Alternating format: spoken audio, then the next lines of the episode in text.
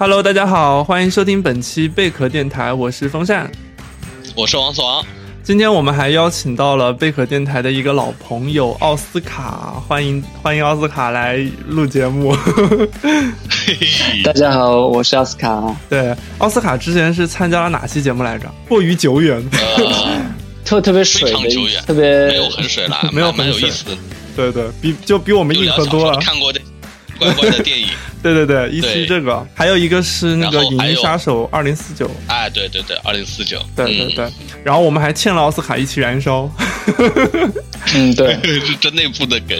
对，你们录的时候没有啊？时间没对上，我记得。是的，是的，是的。以后如果有燃烧的节目的话，我们会请再跟奥斯卡联系的。什么叫以后还有燃烧的节目？我觉得奥斯卡，我因为我们主播都很喜欢这个节目嘛，哦，就都很喜欢这个电影。对，燃烧十年回顾的时候，十周年回顾，二十周年回顾，三十周年回顾，是的，我都可以来。对。我觉得这个电影是是会一直被纪念下去。是的，是的，我跟王思旺都是这么觉得的啊。然后非常欢迎奥斯卡，也希望以后能多过来跟跟跟我们一起聊天。然后在我们节目正式开始之前呢，就还是希望呃跟各位听众朋友们说一下，如果你们喜欢我们的节目呢，可以通过微信来添加我们的小助手，不是公众号哦，是小助手，添加好友，账号是贝壳电台的全拼加零零一，让小助手可以拉你进群，了解我们节目的最新动态。然后我们今天的对，然后我们今天的节目呢是一个呃，风扇我本本人呼唤呼吁了很久的，就阿比查邦导演专题节目。但是我们几个主播其实没有人陪我讲，于是我们就把奥斯卡拉过来了。难得的机会，是的，是的。但是我们三个人跟阿比查邦还是有有点缘分的，对对，我们是有缘分的。对对对，嗯啊，我先说一下，就我们主播有一个策划嘛，就是。每每个人大概到了生日的时间段，挑一个自己喜欢的导演，对，做一期专题，这个样子。是的，风扇他终于把他的阿比查邦搬了出来，但是要找人聊，这个很难。是的，所以所以，然后刚才那个奥斯卡也说了，我们三个人其实跟阿比查邦算是有一段缘分啊，就是之前我记得是二零对二零一七年的时候吧，好像是。然后阿比查邦，阿比查邦在上海开了一个艺术展，叫纪念碑。然后当时我我我当时并没有跟，我是因为工作的原因，我去那边采访阿比查邦。然后然后王思王和奥斯卡是过去看展，然后我跟王思王和奥斯卡是没有任何联系的。然后我，然后最搞笑的是我在对我在看展的时候，突然一转身看到了王思王在我身边，然 后然后就这样就偶遇了，对。嗯，我是被奥斯卡抓过去的。当时我们在一起写东西还是什么的，然后奥斯卡说：“哎，突然看到了有这个展，我一看地址，哦，就在我家附近嘛，那那就陪你去呗。”是的。然后第二天还是就去了，然后在现场偶遇风扇。我正好那个阶段，我是特别迷迷阿比查邦的电影，对对，所以是的，看到他来上海就想啊。一定要去看一下。是的，是的，嗯嗯嗯，所以就是今天正好有这么一个机会，然后也可以跟王思王还有奥斯卡一起聊一下这个我们之前算是有过交集的一个大家都还蛮喜欢的一个导演。然后我这边就先别算上我，别算上我。对你至少是被 因为好奇心对吧？去去看了他的展览嘛，对吧？嗯嗯，也。好了，你可以不用说了，你可以不用。对你为了友谊，好，那我就先介绍一下阿比查邦的一个生平吧。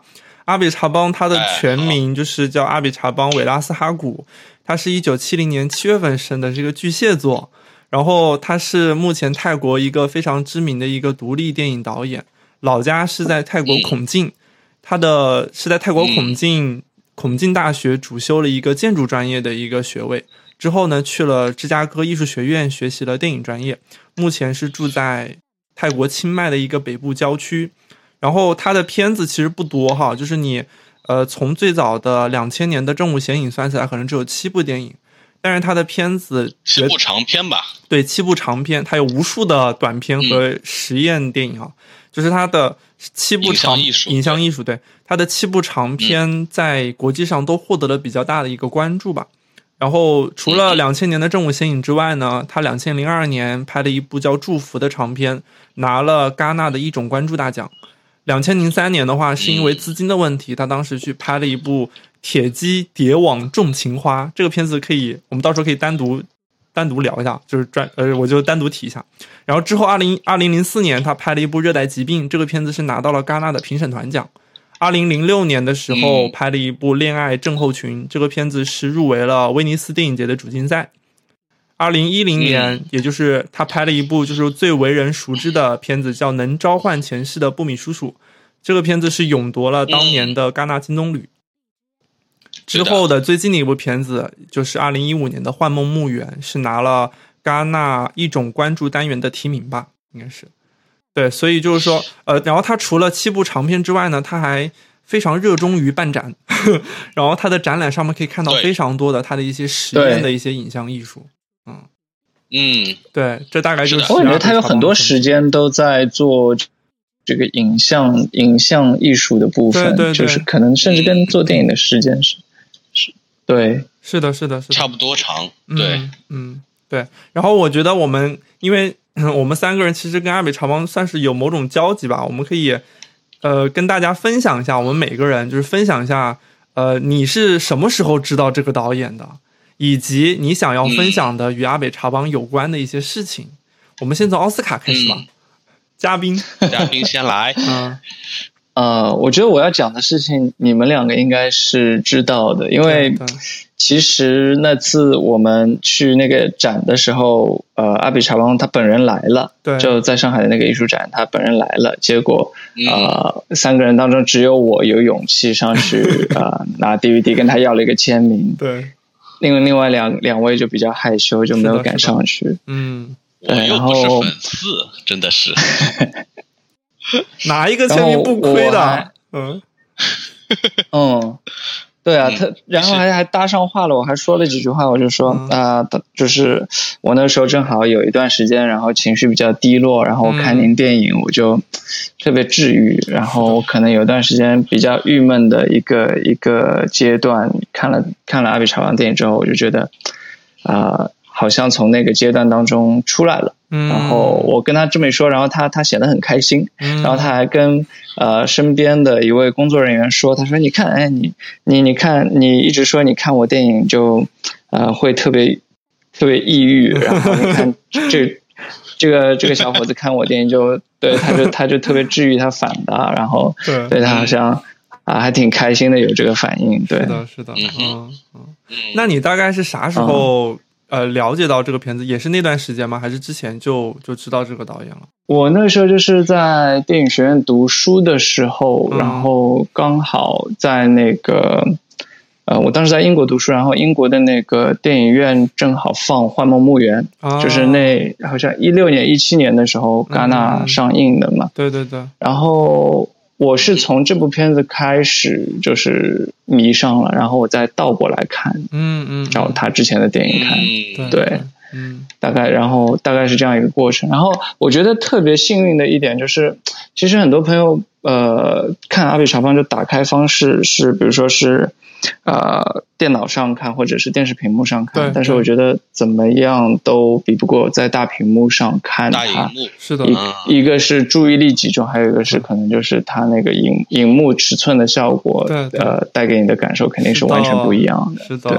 就我就不知道他在中国的影展有没有放过片子，就比如说上影节啊，或者是之前有其他的有过一奥斯卡，我王思王，你先不要说话。奥斯卡，我要跟你吐槽，因为前年还是就是我二零一八年的吧，二零一八年的前年前年。对二零一八年的上影节的时候放了一部阿比查邦的那个恋爱症候群，然后我当时嗨翻了，我说啊放他的片子了，然后我就特别开心，我就我就我就奔走相告，我就告诉了王思王，我就告诉了小鱼，后来小鱼和王思王他们两个就因为好奇说崔森崔森和奥斯卡这么喜欢阿比查邦。于是他们就买了那个恋爱症候群的票，但是他们看完之后出来的那种观感就是非常的无法描述，你知道吗？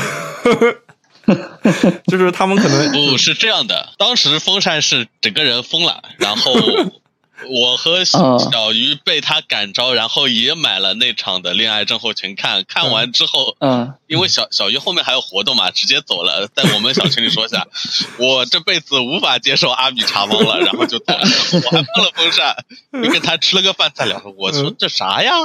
就我们整个吃饭的主题就在聊。到底这是个啥玩意儿啊？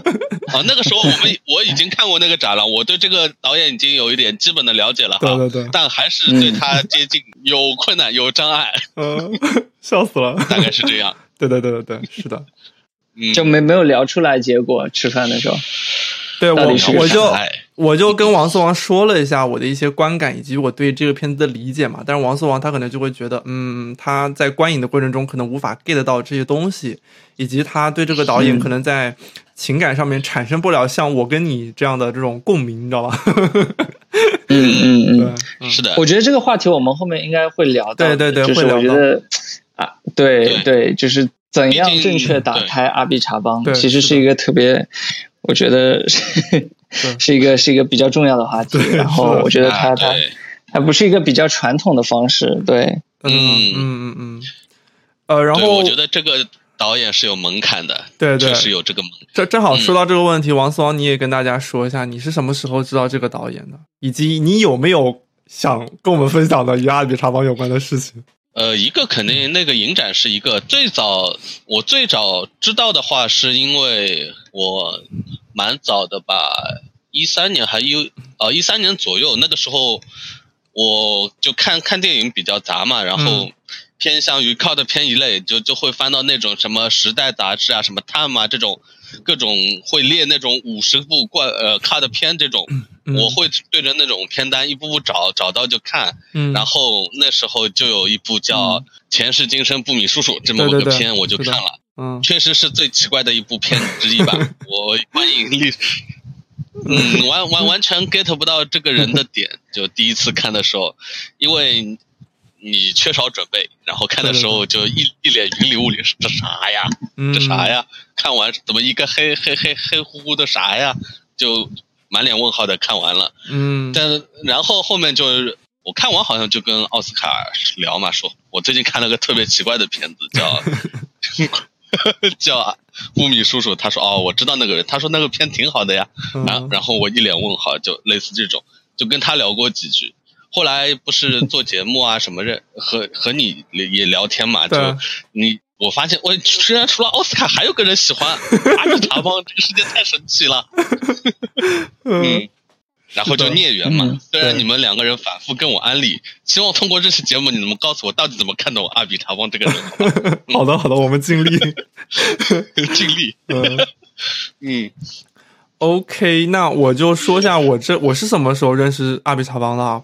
是啊，也是在二零二二年，布米叔叔就是那部片子，就是上应该是他金棕榈对对对金棕榈之后，但是当时我我其实不知道这个片子得了金棕榈，然后我可能当时对于那个戛纳方面的消消息，我可能也不太清楚，是是我搜集的，是我浏览的某一个那种盗版资源的那种网站上面。然后他经常会定期更新一些热门的一些电影嘛，然后后来我就就刷到了这个片子，说好像那段时间蛮热的，然后我就下下来看，我也不知道这是一个文艺片。后来后来我呃我我其实后来的后来事情，我有在之前那个十年加片的节目里面有提过，就是我拿一个那个时候还是 M P 四，拿一个 M P 四，然后在在上社会学概论的时候，我坐在教室的最后一排，然后就从刚开始上课就开始看。看看看，一开始就觉得，嗯，这片子在干啥？直到他们，他们当时有一个画面，是一家人，布米他们一家人坐在一个像是一个走廊上面，在那吃晚饭，然后突然吃着吃着吃着，然后布米的那个妻子的灵魂突然出现了，然后我当时就喊了句“我操”，然 后然后就觉得哇，这个故事它居然是一个奇幻类的片子，它会讲到一些跟前真的是跟前世啊，还有是跟一些灵魂有关的东西。然后我就一下子就被这个导演的他想要表达的东西给吸引住了，以至于那个那个社会学概论的课只有一个小时，我上完之后，我还在教室里面又坐了一个小时，就是等于就是说大家全走光了，我一个人坐在教室里面静静的把这个片子全看完了。我觉得哇，这个导演真的好不一样啊！我就是那个时候认识了这个导演，对。然后之后是因为这部片子，然后我去网上查，发现这个片子拿了奖。然后再去，因为然后那个时候是正好有个机会是去淘宝上面可以买一些那种盗版碟嘛，我当时就买了一堆导演，其中有一个就是阿比查邦，然后就把他过去的一些片子全部都在碟子刻在碟子里面，我就把他的片子从第一部《正午显影》就开始看，我看他的第二部片子就是《正午显影》，看到《正午显影》之后，我就觉得哇，这个导演我好喜欢，然后我我就一步一步拉完了，就是，嗯嗯，对，这是我第一次。对我刚刚想说。我刚刚想说，风扇的那个教室里面的那个经历，其实是我感觉正确打开他他电影的一方式之一，应该是是的，不是吧？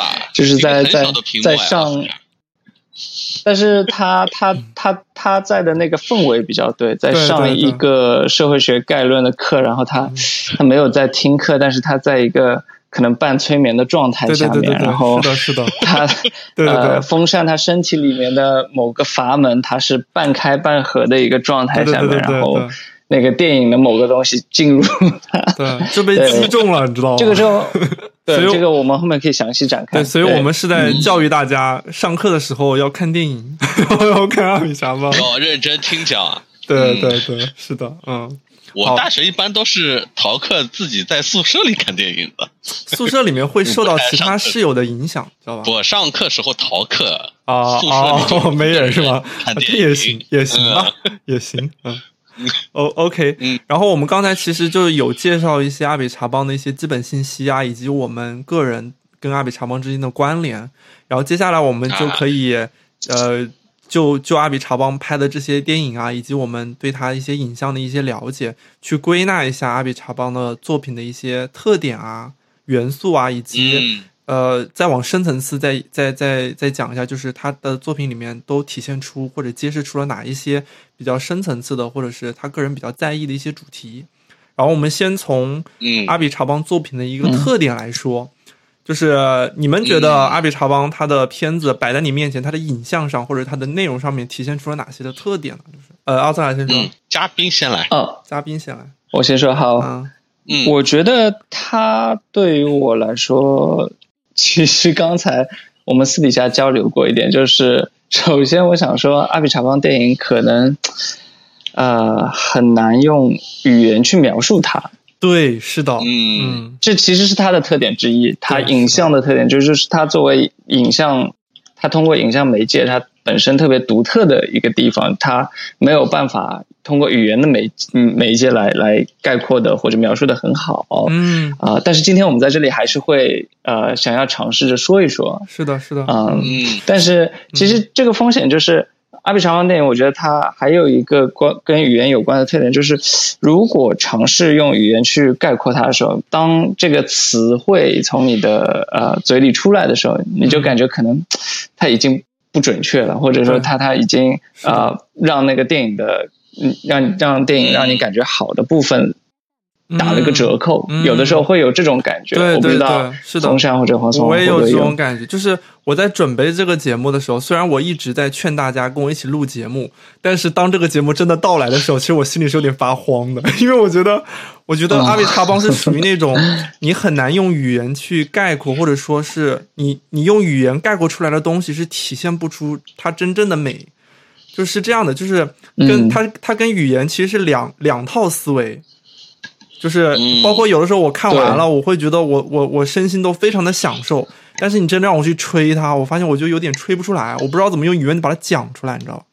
所以我觉得其实这体现出的是一个对挺难的一个地方，嗯。然后我觉得它的特点就是我看不懂。对，其实刚才王四王他他有反映一个点，就是我我当时在那个上影节看那个恋爱。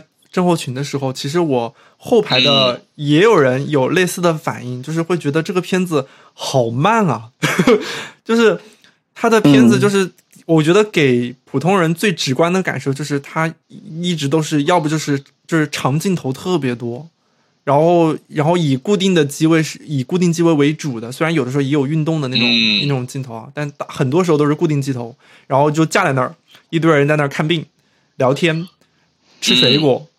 然后，然后发呆，就这样，所以就就会觉得特别。他们还说的是泰语，对对对对对对，本身自带障碍，他们说啥我都听不进去。对，然后过五分钟，我可能就已经进入半梦半醒，有点催眠的这种状态了，这是我很直观的感受。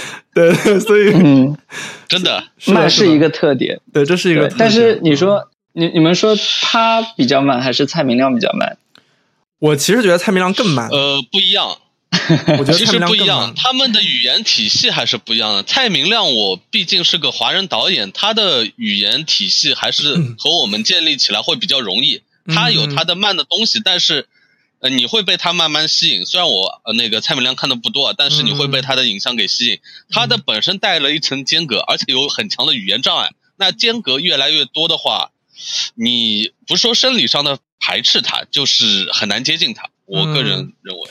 我我当时看，就我的感觉，奥斯卡，呃，我觉得论单个镜头来说的话，是蔡明亮的更慢。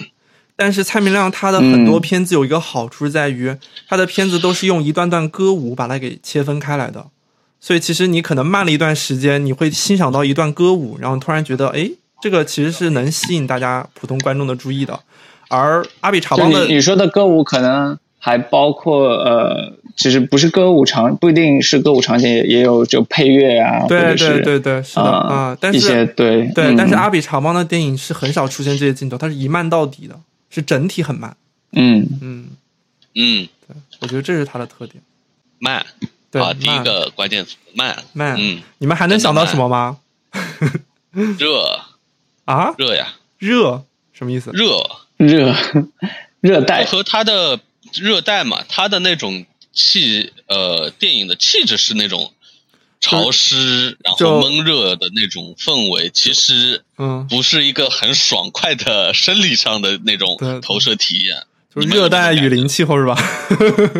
对 我本身不太喜欢那种环环境啊什么的，他他一直给你这样的，你也会感觉又困又热，还是睡一觉吧，就我要午睡了。嗯，是的。嗯，你们有这种感觉吗？这这个反而说明他他的电影是成功的，因为他让你惊艳了这个，他让你体验到了这个热带的感觉。对对，透着一层银幕就让你感觉到这个热带闷热、昏昏欲睡的感觉。是的，我觉得我不想是我不喜欢这种感觉。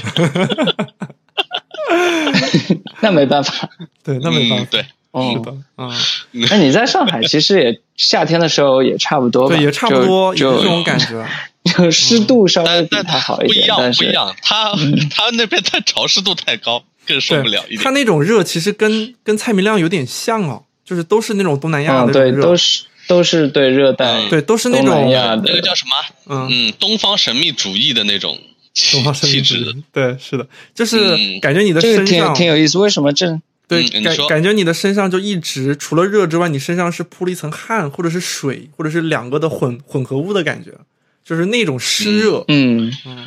奥斯卡刚才是要说什么？就是这两个东南亚的导演都是特别的慢。对对对。是为什么？是因为他们生活在东南亚那个区域，然后他们在那个环境里面，他们对时间的观感，呃，就。是不是有什么共性的部分呢？对对，我觉得和那个地区人的状态有关，他们的生活节奏可能就是慢的，然后他们的表达也可能是慢的。就比如说一些新加坡新浪潮的一些作品，你也会感觉到这种潮湿闷热也很慢的那种节奏，都都会有。这这是地区决定的。你你比如说你是北欧北欧片，你不可能有这种感觉的，拍不出来的，拍出来也是不不不是他们的生活表现里的一个东西。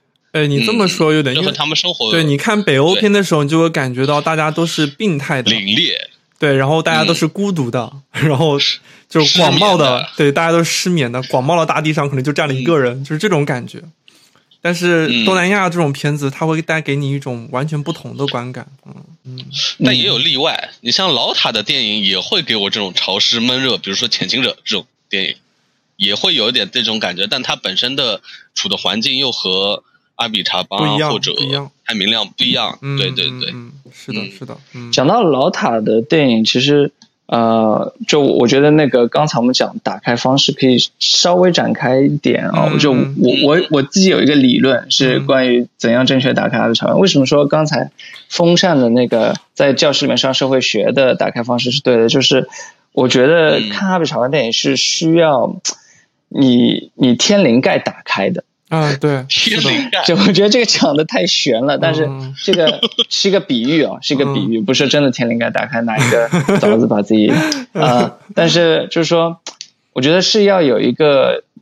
对的氛围，就无论你是不是在电影院，或者是在一个呃无人的教室里面，或者是你在家里，在一个午后的闷热的午后的上海的一个家的客厅里面看，就是说，如果说今天的心境不对，或者今天的天气不对，或者今天的氛这所在的所处的地方氛围不对，然后我觉得就会比较难，然后这就牵扯到，我觉得刚才呃还讲到，就黄总说。可能觉得阿比查邦的电影是门槛比较高的，我觉得其实可能是反反过来的。我觉得是他的电影反而是没有门槛的。就是如果说你想要去理解他的电影，你反而你反而会离他的电影比较远。我觉得他的电影更多是是一种灵性的、直觉的。呃，就是感性的一种体验，所以需要做的就是，其实最好的状态是刚刚黄总说的那种，你半昏半半醒的一个午睡，刚刚睡觉起来的。啊，我自己我自己前前两天为了上这个节目就复习了一遍那个呃几部电影嘛，然后我都是在吃吃饱午饭，然后半梦半半醒的这个状态下面看，然后啊，对，就就效果特别好。对对，是的，嗯，午后电影。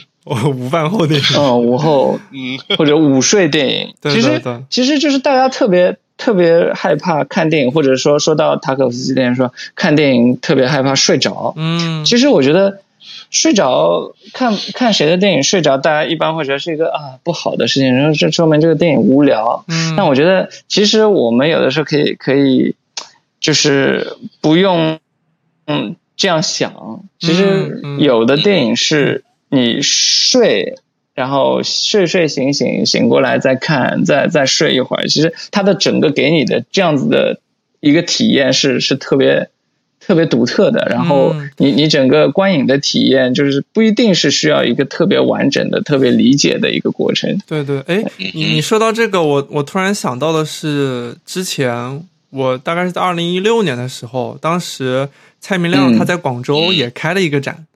然后他那个展是在有展览的有一半的空间是用来放他的那个部郊游，然后他当时设置的那个放放郊游电影的那个情境就比较符合你刚才说那个感觉，他就是在一个非常大的一个空间里面去布了一个荧幕，然后你看荧幕的那些座位呢，它全都是散乱的，他给你铺了特别多的那种懒人沙发。然后你就可以抱着懒人沙发躺在地上，然后看他那个片子，然后看着看着你可能就昏过去了，然后昏了一会儿，然后然后有的还在打呼，然后有的人 然后突然睡了一会儿，然后又醒了，就属于是那样的。然后他也不会给你设限，就是你什么时候进来看都行，然后你什么时候离开也都行。对我觉得这种这种氛围就比较符合刚才奥斯卡说的那种情况。嗯，这个特别巧，因为阿比乔邦也做了同样的很类似的一个装置，甚至更极端一点，就是前年他在鹿特丹影展，他做了一个叫睡眠呃旅馆影院的一个一个装置，就是他他就是放床，放了十几张床 在在一个荧幕面前，然后他邀请所有人进来就是住一天啊，然后就是就是。观众进来住一天之后，早上醒了，他还要求，无论你们看到什么、梦到什么，呃，就是记在一个一个，就是他们提供的笔记本上面。就我觉得，这所有、这所有的这这个一部分，包括做梦啊什么，呃，看他电影看到一半昏睡过去了，我觉得都是其实导演想要的一个体验的一部分吧。我觉得是的，是的，嗯，对，他追求的其实也就是那种。你就是影像跟观众之间互动的那种非常自然的那种感觉，你是真的对这个影像呈现出来的东西，然后感受到了一些东西。你也可以就是以睡眠的这种方式是去沉浸其中，我觉得就是一种非常自然的状态。嗯，对，真正的沉浸。对对对，嗯。呃，我我我想说的是，电影不不同导演的电影睡睡眠的状态，其实对我来说是不一样的。就举个例子。嗯，我我看老塔的电影也也困，确实困。镜子啊，潜行者，我确实困。但是我一觉醒来之后，我我有这个兴趣，呃，比如说我看到一半，我我拉回来重新呃，在一个比较振奋的状态把它看完，我会觉得哎，这是部好电影。呃，西兰的电影也是，我可能看五分钟我就觉得不行了，但我第二天的话把它看完还是呃怎么说，有这个毅力或者说有这个觉得他的东西是有内容的，我看完。而阿比长邦的话，我觉得我看完我再打开我还是想睡。嗯，我觉得是，我觉得是内容不一样，就是。说到这个，可以我可以说一个，就阿比查邦作品另外一个特点啊，就是它里面就是是是一种生活流，它其实在它的影像里面，它会散落非常多，就是呃泰国民众的一些就是生活的一些状态。就比如说我举个例子，我记得当时呃我我有一次在在看《花梦墓园》的时候，当时正好我在家里，然后我妈在边上打毛衣，然后她打毛衣的时候，她就在在在我在看的时候，她也在边上看，看了以后她就。正好那个《花梦墓园》放到那个什么，放到那个有一段是一个女的到他们医院附近去推销一个女性的一个化妆呃一个护肤品，说这个护肤品是什么橡胶做的啊，然后它对皮肤非常好什么什么之类的。然后我妈看就笑了，然后她说：“哎，那好玩货跑到这儿来推销推销这个东西，然后一堆女的跑过去听，她会对这种。”就是能能跟她本人产生共鸣的一些关于护肤的女性的一些生活的小细节，然后她说这个东西也发生在泰国那边，她会产生共鸣。然后这种东西又是那种非常生活化的细节，然后她可能也不知道这个瓶子讲什么，但是那一下，然后他就会觉得哎挺好玩的，我有有愿意看这种东西，就是他们生活的一些东西。嗯嗯，所以这个也是我觉得对他对他特点之一。对对对，其实其实这个部分就是他特别擅长呃在。日常的细节当中，特别平常的、日常的，甚至很多人觉得无聊的日常细节当中，找到一个切入独特的切入点，然后把它变成一个影像上面有意思的东西。是的，是的，我就觉得跟蔡明亮，嗯，对对对，呃，或者我觉得这么说，他的日常是泰国的日常，这这个是有隔阂的。我觉得和我们的生活还是差。差的会比较远，差肯定还是差了，对。但我我其实有的时候看他片子，对我有时候看他片子，我有时候能能能能看到的是，呃，一个在我看来会比较真实的泰国乡间的那种生活状态，就离我生活非常远，但是这个是我不知道的，但是它体现出来的东西是让我感觉到，就这一层面啊，生活这一层面还是让我感觉到比较写实的，就是泰国的民间乡间的那种状态，嗯。哎，你这么说的话，我可能感觉，嗯，我我喜欢这种写实的东西，但我喜欢的更多是被提炼过的真实。就比如说西兰的片子里面人物的对话，看似是随意的，但是每句都是有有言外之意或有精准的东西的。而阿比长芒不带这种属性，他可能真的就是平常的一段对话就给你扑上来了。你你这个，嗯，渠道不一样，我觉得渠道是不是有点不一样的？你们可以具体说一说这种。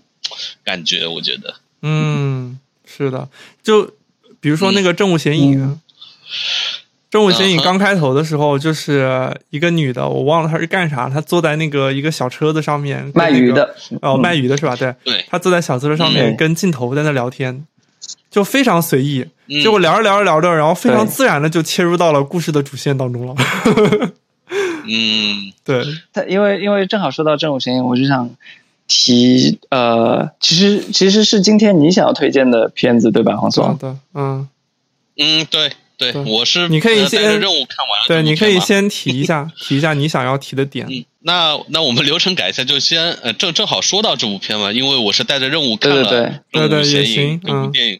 嗯嗯，我想到的是，呃，这部片倒其实和我前两次看那个。呃，恋爱症候群和布米叔叔给我感觉不一样，嗯，因为我更把它当一个影像艺术来看，嗯嗯，虽然前半程我也是非常的 困，真的很困，就就没没有抓住他的点。虽然我知道他的故事，哦，风扇可以大致介绍他的故事模式，就是类似于一个实验，阿比长毛带着摄影机到那个他们泰国的小乡村里面去，随机抓抓人，开始呃编故事。嗯，呃，这个人说完之后，这个故事他保留着，然后又找另外一群人或一个人继续把这个故事接下去，然后故事走向如何发展，嗯，呃，是不受他本人意志控制的，他有点类似于纪录片和影电影之间的一个综合的影像艺术吧，我这么概括的话，是的，对，嗯，就在前前半程，我完全没有焦点在看这部影片，但他到中间是有一段几个小孩儿，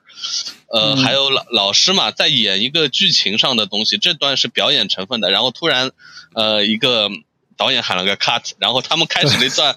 幕后的日常生活，哎，这 这段开始我就觉得这个影片又开始有趣起来了。也，没没想到他是这样一个表现形式。突然那些小演员开始讲自己，你你要不要奖励我带我去吃肯德基啊什么的？哎，突然就 对，对对对，嗯，然后导演也入镜了。对对对对，就就就哎，这个蛮奇妙的。突然我因为一开始我把它当一个。呃，叙事电影来看的，但但但但真的代入不够。然后突然，哎，我看到这里，它我突然发现，它就不是一个我们传统意义上的叙事电影，它是个影像艺术。嗯嗯，哎，突然在这里，我感觉它它蛮有意思的。我我的直观感受，嗯嗯嗯，我觉得他的片子你都不能去，就是说去非常主动的，或者说非常生硬的，就一定要探究他的故事在讲啥。如果你抱着这样的心态去看的话，你会看得很痛苦，因为有的时候你不知道他在说什么。但是，呃，我但是如果你就了解一下他的一些故事背景，然后再去跟着他的影像去走的话，你其实是一个非常舒服的体验。就是包括你刚才说的《正物显影》，而且这部片刚好就是，其实它是对于。呃，故事或者叙事或者虚构的电影是，它是它是本身带有一个宣誓。他说，呃，故事其实是怎么一回事？就我电影里面的叙事或者故事，这部电影本身是是对这些东西有一个评论的感觉。因为刚才黄总讲，它它整个是个游戏嘛，然后这个游戏是可能呃，就之前法国。超现实主义运动当中传过来的一个叫《精致的尸体》嗯嗯里的一个讲故事的游戏，因为你听这个名字就觉得很奇怪，什么是精致的尸体？其实就是当初有一群这个超现实主义的艺术家围着饭桌坐了一圈，然后他们每个人要讲一个要讲一句话或者讲一个词，就是它它这个游戏会有不同的规则，然后呃每一次玩法的规则都不一样。那比如说有一个人开头说。精致，然后第二个人说尸体，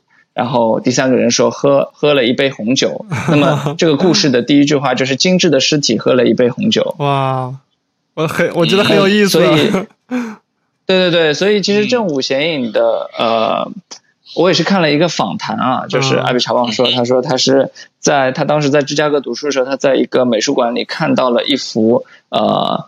这个精致的尸体的，就类似这样子的一个游戏玩出来的一幅视觉的画，嗯，是一幅图画，就是可能每个艺术家都放一个呃视觉的元素，然后所有这些拼凑的元素变成一个整体的一个怪物，然后他看到这幅画，他就可能很受影响，然后他就他就呃在这个正午显影的这个电影的形式里面变成了一个每个人来来接龙讲故事的这样一个方式，嗯。然后呃，这个本身我觉得是对传统的电影叙事或者传统电影讲故事的这个故事性或者故事本身是是一个嗯游戏或者是一个评论的感觉，对，嗯，是的，对，嗯。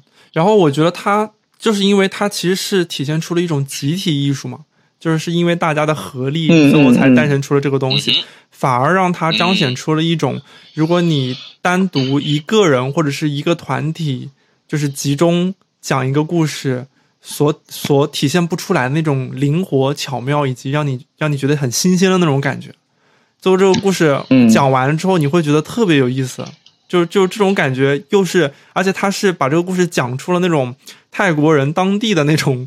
那种文化和他们的那种生活息息相关的感觉，你就会觉得哇，这个这个故事活了，你知道吧？就是对，嗯，而而且有的时候你就分不清楚他们到底在讲哪个。比如说刚才提到开场那个卖鱼的女人，他他其实他第一个故事讲的不是这个。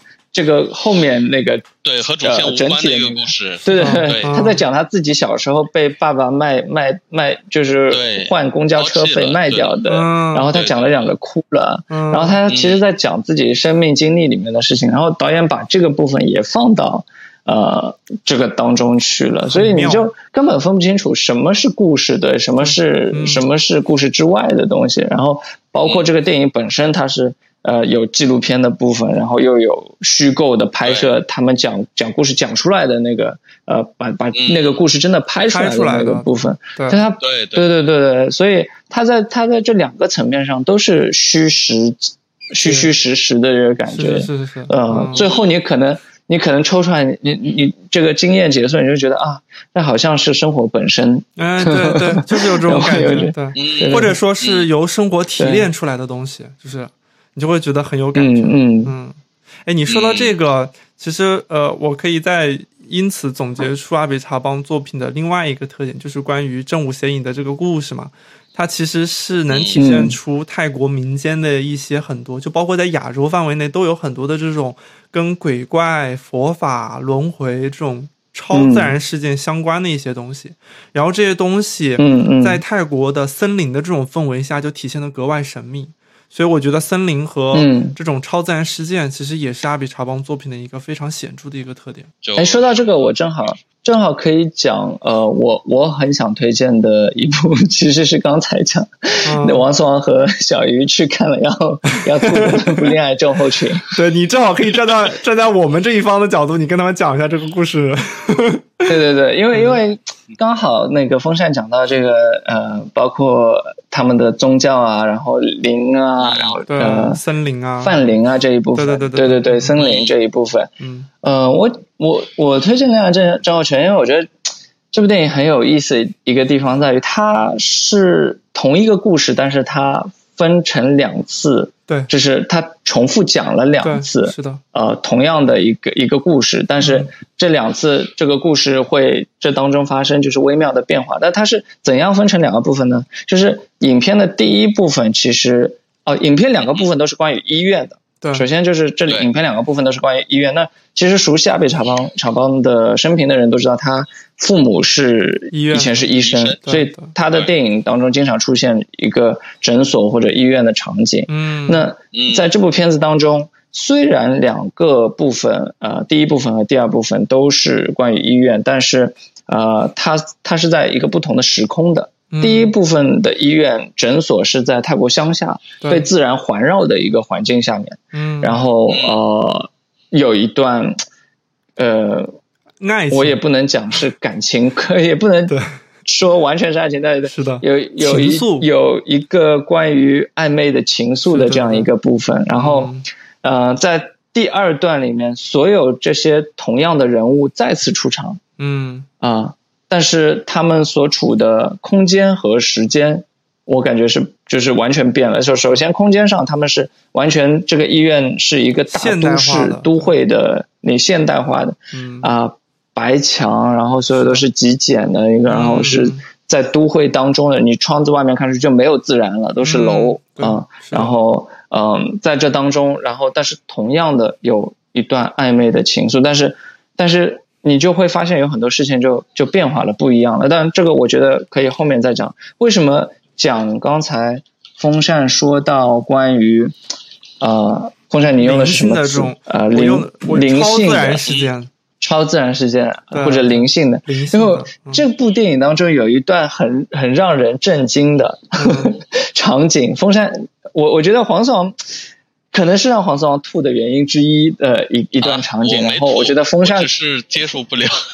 哪一段？你先说 啊，你先说。我我风扇，你你猜猜看？我觉得风扇应该猜得出来，是有一段特别，我觉得应该你你你会想，有一段有一段我印象很很深的，很反常的。有一段我印象很深的是结尾的时候，他他把那个。摄像机对着一个抽烟的一个桶，一个一个桶，然后他把那个镜头对着他无限放大，你就你就，然后最后好像我不记得有没有伸进去，但是最后就一直对着那个桶，然后那个桶在不停的吸烟，然后到那个场景让我对你看风啊，对风扇是真真的阿比小王铁粉，他一猜就猜到。哦，是吧？对啊，我想要讲什么哦，我们俩对，就是我完全没有回到那个镜头，真的，就是黄黄苏王，你你不记得有很多。有很多管道，然后那些管道就好像活起来了一样，然后他们在就是，然后那个管道，管道就开始抽房间里面的空气。是的，是的，是的，就是呃，所以所以你说超自然，然后有有灵性的部分啊，我觉得其他阿比乔邦电影里面，就是它大部分是在一个呃丛林的里，丛林里面可能会有一个是一半巫师一半一半老虎的一个这种这种东西，然后有很多这种超自然的存在。但最让我感觉到呃独特的，其实呃恋爱症候群里面的这些管道，因为这个。部分真正的体现了他他泰国或者泰国佛教文化当中的一个一个特别独特的观念，叫叫做泛灵，嗯，就是呃，就是万物都存是吧？万万物皆有灵性，然后甚至是这些就现代化医院的管道里。管道它都它都好像有灵魂一样，这这样一个部分，我觉得这个部分是对让我印象特别深刻。我不知道我不知道王思王记不记得，但我第一次跟王思王推荐推荐《恋爱症候群》的时候，我就说了这个管道这个镜头，因为这个镜头就是我，因为《恋爱症候群》其实算是我最喜欢的一部阿比查邦的电影，然后我最喜欢它的原因也是因为这个管道，就真的活了，你知道吧？就是活了，对。嗯，我真的没有印象。对你说到这个，比较有印象的是一群人跳广场舞就结束了。对他很多地方跳广场舞，嗯，对，为什么？嗯。嗯，他好几个片子有这个，这个后面我们我我我也可以给你解释一下啊。然后你你刚才那个阿呃，刚才奥斯卡说到恋爱症候群的这个管道啊，我想我想提一个，就是他当时在拍布米叔叔之前拍了一个给布米布米叔叔的信，就是一个短片，然后。当时在拍这个短片的时候，是我第一次看的时候，是跟王思王在后来的一个阿比查邦当时那个纪念碑那个那个什么那个艺术展之后，他还开了个讲座，然后是我两个人在那个讲座上面第一次看那个给波米叔叔信的那个短片。当时他在那个短片里面，就是镜头是在一个也在吧？那奥斯卡在吗？我不记得在啊。哦，在。如果是那个展的话，我应该在。对。哦，他应该在。他当时在那个对你说。哦，不是，是是后面的讲座，但是这个不重要。就是我我后面我后面会把那个链接发给奥斯卡。他那个影像里面是不呃是那个谁是阿比查邦，他他拿那个镜头在一个非常老旧的一个木屋子里面，在不停的移动，在不停的转。然后这个时候外面在起着大风，然后那个树林在风的作用下呼呼的在那响，然后房屋在吱吱的在那响，然后你在。看这个片段，看他的镜头在移的时候，你就你就真的有一种这个屋子是活的，然后这个屋子外面的风以及外面的树也都是活的，就能突然突然对这个世界产生一种特别奇妙的这种感受，你知道吧？就是就就是你刚才说那个管道，我觉得是有异曲同工之妙的。嗯哼，是的，万万物皆有灵性的这个感觉，是的。嗯，然后就是我觉得一一般就是有很多导演他比如说看待呃。自然，然后看待现代化的都市，有有很多时候，他们看现代化的都市或者人类的发展啊，技术的发展，会会有一个比较批判的眼光去看它。但是我觉得，呃，就是在恋爱症候群里面，或者在刚刚你说的那个片段里，就是，呃，有意思的部分就是他，他感觉是比较中立的，或者说就是。不一定是带着某一个呃某一个批判的角度去去看呃现代化发展，就是他感觉自然当中有灵性的部分，其实在现代的都市当中也存在，对对是的对。然后这这个故事重新发生一遍，就好像是有轮轮回一样。嗯，然后呃，对我会想到我会想到更深一点，但是我不知道，就可能这个是。过度解读了，就是我觉得他会在恋爱症候群里面，呃，分这样第一段、第二段，嗯，就是想说，呃，人类文明发展，呃，比如说从这个农村的小诊所到大都会的一个大的医院、现代化的医院，这样一个发展，其实呃，我们普通人经常会觉得它是一个就是向上的过程，就是。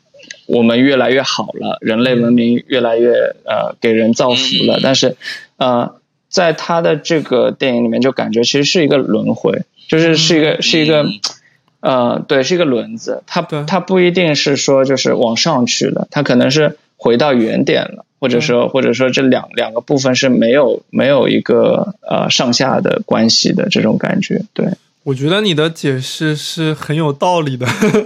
对，因为他的，我觉得，我觉得，对，我觉得他的他的很多的镜头啊，以及他的很多理念，都让你感觉到他对于事事物的一个一个理解哈，并不是那种向上的，它都是一个无限循环的。包括你像最能体现的就是布米叔叔嘛，就你的生命在不同的介质里面无限循环。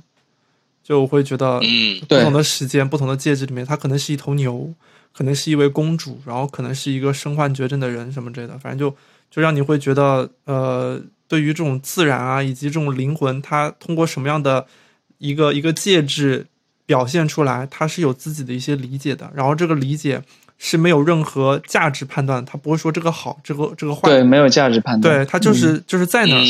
你看就你看它就存在，它的存在就是有意义的，就是有这种感觉，嗯。佛系，但是导演，嗯嗯，对他他是信佛教的，因为你看他他一般电影最后结束的时候，他放那个字幕就滚动放那个演职人员字幕的时候，他一般不不写那个呃阿比查邦导演就导演编剧阿比查邦，他一般写一个他写英文就 conceived，就是他是受到。对我我不知道他这个具体怎么解释比较好，就是他是受到这个灵感天启一样的感觉，对对，有有点这种感觉，就是这个这个作这个作品是降临到他身上多过他自己去去创作出来的这样这样子一个东西的，有点装逼，但这这可能是他的一个创作思路问题，对对对对对对对对。对你，你一第一次看到他这样写，就会觉得啊，这个人有点，但他他几十年如一日，就就所有作品当中都这么标，好像最近最近不标了，我也不知道为什么，可能太多人对，可能太多人，可能可能很多人问他了，对啊，是的，是的，嗯。然后关于我正好有个问题啊，你说啊，我正好有个问题就是。呃，刚才奥斯卡说的就是他感觉呃，那个就是阿比查邦电影的主题是一个呃，有点类似于佛教的轮回的一个概念。你们对它的主题还有什么其他样的解释吗？因为因为怎么说呢？你看这种文艺片的话，这个母题其实是很重要的。你理解了它的母题，你能理解很多东西。嗯，比如举个例子，老塔，嗯，他可能是一个人的孤独或人性的终极追问。这个母题抓住了，你再看的话，你带着这个问题看老塔的电影，你能慢慢抓住呃你感兴趣的东西，你能 get 到的点。你比如在看什么西兰，其他每个人都有这么一个点在抓你。嗯。但呃，阿比查邦除了你们提到这个轮回的话，刚才这样说我能对对回忆的他的电影里面是有这个东西的，但对还有什么？还有什么？我觉得会觉得。我觉得关于主题这个东西的话，它会有一些非常重要的散点。我们可以先把散点先拎一下，比如说刚才奥斯卡他说了一个是关于轮回，这个其实是你对于呃自然、对于世界的一个理解吧，世界观的问题。然后，对，然后对于他用这个形式的一个，对，对，对，对。然后还有一个就是在于，就之前奥斯卡他也提到了，就是 恋爱症候群里面体现出来的童年的医院。所以就是阿比查邦他他在作品里面还体现出了一个我认为也算是主题的东西，就是他会将他的个人经历融入到他的作品里面去，让你去更了解他的一个成长的一个环境和他自己对待他这个环境的一个一个感受。所以这是个人经历层面的，嗯，对。然后你们觉得还有什么其他的东西吗？我觉得就是黄总，我在学习。嗯嗯，呃，我觉得黄总讲的那个主题的东西，我觉得其实更多时候，呃，如果说要抓一个重要的感觉或者抓一个主题，它有的时候可能是一个创作者的角度，就是我我不知道对不对，因为。呃，可能作为一个创作者，你你会想要抓住一个点，然后抓住一个感觉，然后呃，抓住一些重要的东西，然后你你去把电影放到一个整体里面，呃，去做出来，让它不要太散。但是我觉得作为观众的话，我的理解是，就是嗯，他导演创作出来的东西，它是一个属于他自己的一个完整的世界，然后这个世界里面可能有很多的。东西我们可以可以带我们去发掘，然后被我们看到，然后它可能就是呃，像像风扇说，它是一个散散点的，就是我们说可能我我解读到轮回，而且对，这是我个人的解读，呃，就就完全没有正确答案的嘛，因为嗯，我拿我拿到什么就是什么，然后呃，其他观众就自己感受到什么就什么，这些这些感受就没有对错或者呃或者说就是说。嗯，对对对，我觉得这些散的点，它包括轮回，包括刚才说灵性的这些，它都是就是被我们观众观察到的。是的，呃，嗯，他创作出来的这个复属于阿比查邦的复杂世界的一部分。嗯，然后这个世界越复杂，越让人不能够看透或者看完所有这些点，它它就越显得迷人。然后这也是很多人就说啊，阿比查邦电影。最最多提到的一个词就是神秘嘛，对吧？对，是的，嗯嗯。然后你真的要要把你的电影做出这个神秘的感觉，我觉得其实是呃特别困难的一件。它它构建的这个世界是对对对，是特别复杂的一个。是的，神秘世界这个是嗯。恋爱症候群讲到轮回的这一点，其实我觉得很妙的一点就是啊，如果说他只是做到这一点，我就觉得啊，他可能是一个呃。一个解读啊，或者是一个隐喻的方式啊，然后这样做啊，或者怎么样的。然后我觉得，呃，更妙的地方在于，它在第一个、第二个部分里面重复发生的事件里面，它还做了细微的调整。对，对，就是同样一件事，在农村的医院和在现代化的医院里发生的时候，它嗯，虽然大致的这个暧昧情感路线进展是一样的，但是嗯。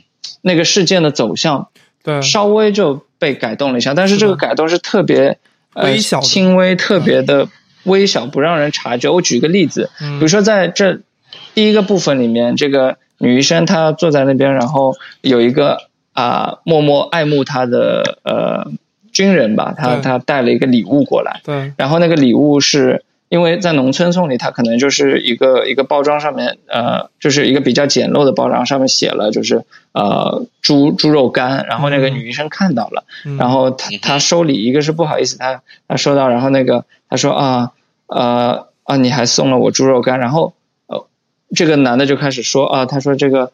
这个猪肉干是你要放在冰箱里面保存，那他们就有话题聊下去了。对对对。然后同样这个部分，同样这个事情在第二个部分里面，现代化的医院里面又发生了一次，像轮回一样又发生一次。对。这个男的给这个女的送礼物，表示他的爱意，但是，嗯，这次这个礼物就是呃，可能他是因为都市里面买的，然后就是一个。包装的特别精美的一个礼物袋，然后这个女医生拿过这个礼物袋，因为上面看不出是礼物是什么东西，是的，他就他也没话说，那这两个人就 话题也没有继续，就这这一个场景就切掉了，就就导演就磕掉了，呃，就磕到下一个场景去了，对对对，然后我就觉得这这个就这样一个小的变量，这样一个小的设计，对。对，就就有这个轻微的呃变化，就是特别妙的一个地方。嗯，在他构建这个世界过程，而且而且这个轻微的变化其实是跟他跟他这个片子想要呈现的东西其实有有有非常重要的关联的。就是人因为所处环境的不同，他虽然在轮回，但是他可能会发生一些微小的变化。我觉得这个处理还是比较比较妙的。然然后然后刚才。刚才王思王他有提到一个东西，就是他在看《恋爱症候群》的时候，结尾的时候是一堆人在跳操，然后，嗯，他的片子里面有非常有非常多的跳操的场景，以及在医院里面看病的场景，或者说有的人生病了，一堆人在那探讨怎么样把病治好的场景，然后，嗯，包括片子里面会经常出现一些什么纪念碑呀，然后纪念碑上面还有人在那献花什么什么类的场景。然后所有这些东西，其实当时我在采访阿比长的时候，我也有问过这个问题。我说你在拍这些东西，这为什么要呈现这些场景呢？是因为他们跟生活有关吗？然后最后阿比查邦他也说到，这个其实也跟他的个人经历有关吧。因为父母是医生，所以他从小其实见到过特别多、特别多的，就是那些人处于非健康或者是亚健康状态的人。所以他所理解的这个世界，就是说我们每天活着的时候，作为一个人，你在这个世界上。你是想要获得健康，但是疾病却一直在围绕着你，所以健康和疾病是一种冲突的一个状态。然后人获得健康的方式就有很多种，比如说你可以去医院看病，你可以通过跳操来强身健体，你可以通过献向纪念碑去献花，或者是向向那个佛祖去保佑自己，保佑自己能获得健康，能获得一个比较健康的人生什么之类的。他说这些全都是你如何去与健康发生关系，去预防疾病的一种方式。然后这个东西其实，对，呃，在他看来是一个，呃，又会跟你的这一个人生扯上关系，是一个非常重要的一个一个课题。所以我就觉得这一点也算是阿比查邦的一个作品的主题之一，就是健康与疾病的关系，在他的片子里面是非常多的。疾病的关系，对对。好，大家笔记记下来。但是，但是刚才其实我们在想要做的一件事情是想要用王思王他想做的一件事情是想要用一句话来总结阿比查邦的主题。我我其实个人更倾向于奥斯卡，呃，或者几个关键词吧，对，嗯，或者有几个关键词，对对对对。我觉得如果是真的要用一句话来总结的话，我觉得应该是，呃，人在世界上的状态，或者是人与世界的关系。我觉得这个是可以。就是做一个比较笼统的一个一个一个一个主题哈，我感觉是这个样子的。就是还是回到开始说的那个，我觉得 如果真的要去试着概括他的电影，就是基本上是一个不太可能的。对对，我觉得我也觉得不太可能用用语言去概括。是的，是的，嗯。你说到这个，其实他的片子里面还有很多，就是呃，应该也算是他刻意会加进去的东西，就是它里面会有很多政治性的元素。但是这些政治性的元素又是跟泰国的生活日常相关的。对，嗯嗯，有吧？对，有。比如说那个《祝福》里面那个男主角是是一个缅甸逃过来的一个移呃一个一个非法移民。嗯，对对。然后那个我记得当时奥斯卡还说过，那个《正午显影》里头也有一段是那个广广播，对吧？嗯，那个我我我刚看，印象比较深，就是他是讲二战时候泰国。呃，太平洋战争胜利了，当时是受到美国的扶持，所以他们，呃，泰国整个政府都非常支持美国货啊，或者非常支持美国人来消费啊，这种一个迎合美国的一个状态。对，呃，对，因为因为那个电影整整体感觉它是一个现代泰国的影射，突然那一段你会感觉把你抽到。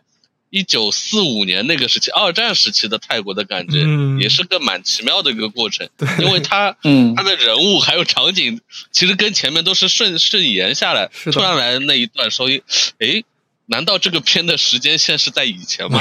还是然后对，下一段又回去了。就那个时候你会感觉这部电影是在就是。它是在时间之外的，对对对，它是在时间之外的时间发生的那个感觉啊，是这种感觉。然后其实他那个那个电台正午闲影里电台讲这个泰国政府和美军亲近的事情，然后的电台就花了好几分钟时间完整的播报了这个，然后还切到那些呃夜总会啊，然后美军会去玩，对对对，然后泰国歌舞表演啊这些，我觉得嗯他。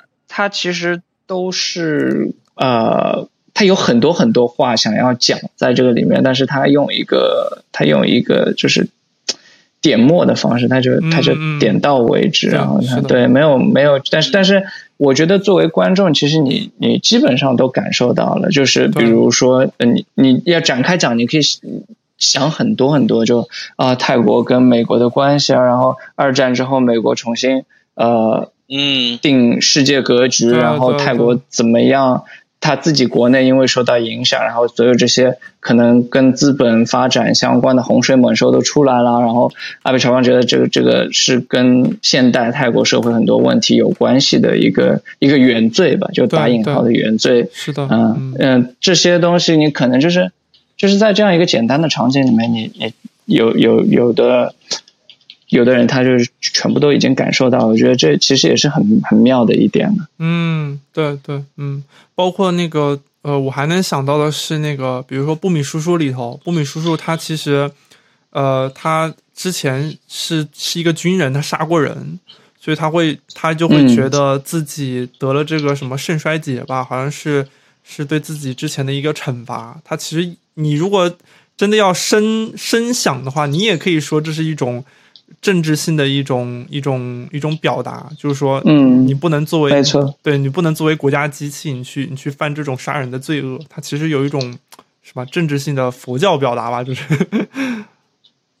对，包括《幻梦墓园》里面那个一直睡着的士兵，是这个是很明显，然后就是他说，嗯，即使他们睡着了，国王还在地下宫殿征召他们去打仗，就他一直他一直在梦里被征召，所以就是，呃。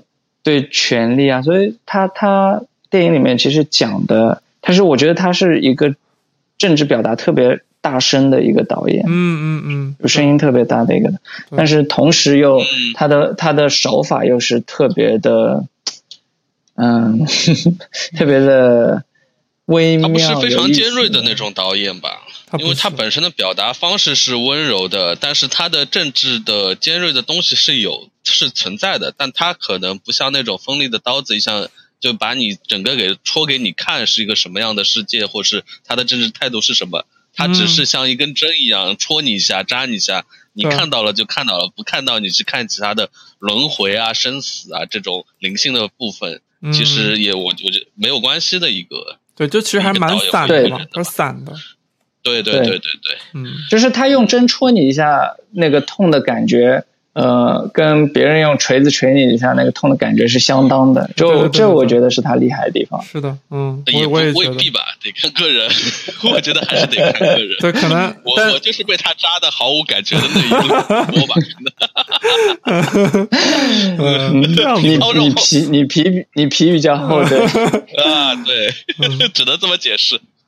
嗯我觉得，因为他当时，呃，之前有看新闻，是当时是恋爱症候群的时候，是因为里面有和尚，和尚在弹吉他，然后还有医生在喝酒，所以当时恋爱症候群被泰国给禁了，禁了以后，然后不能在泰国上映，然后就是从此之后，其实阿比查邦他跟政府之间的关系就不是很好嘛。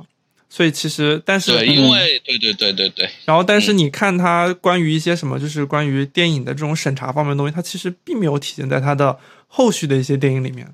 他电影里面可能还是对在体现一些比较该怎么样，还是对，还是怎么样，就是他电影里面可能最多体现的还是跟原来可能呃呃关系可能呃跟跟原来可能表达也比较一致的那些关于什么军人啊，什么关于一些什么政治一些比较泛泛的一些东西，并没有。针对政府做些什么？就是恋恋爱症候群的时候，政府想要删他四个场景，可能都是跟国王肖像的直直接展示有关系吧。就是大家都知道泰国这个地方是，就国王是完全是一个禁忌，对，完全不可能。不能在电影当中展现他们的画面啊，或者是对对对，但是他他在《恋爱症候群》里面有直接的拿摄影机拍那个国王的塑像啊，或者国王家庭的呃那个相片啊这些东西。然后他后面的电影，我觉得是政府懒得管他了，就是这这这这里这里有一个问题，对，这里有一个问题就是。我我当时在电影学院，或者我我在别的国家见到泰国朋友，我问他们，因为阿比查邦是我知道，就我我知识有限，然后我知道的为数不多的泰国公众人物之之一了，然后我就会就聊起阿比查邦，对，然后就基本上没什么人知道，如果不是学电影的话，但甚至是学电影的人，他很很少知道阿比查邦。然后大家比如说看泰国。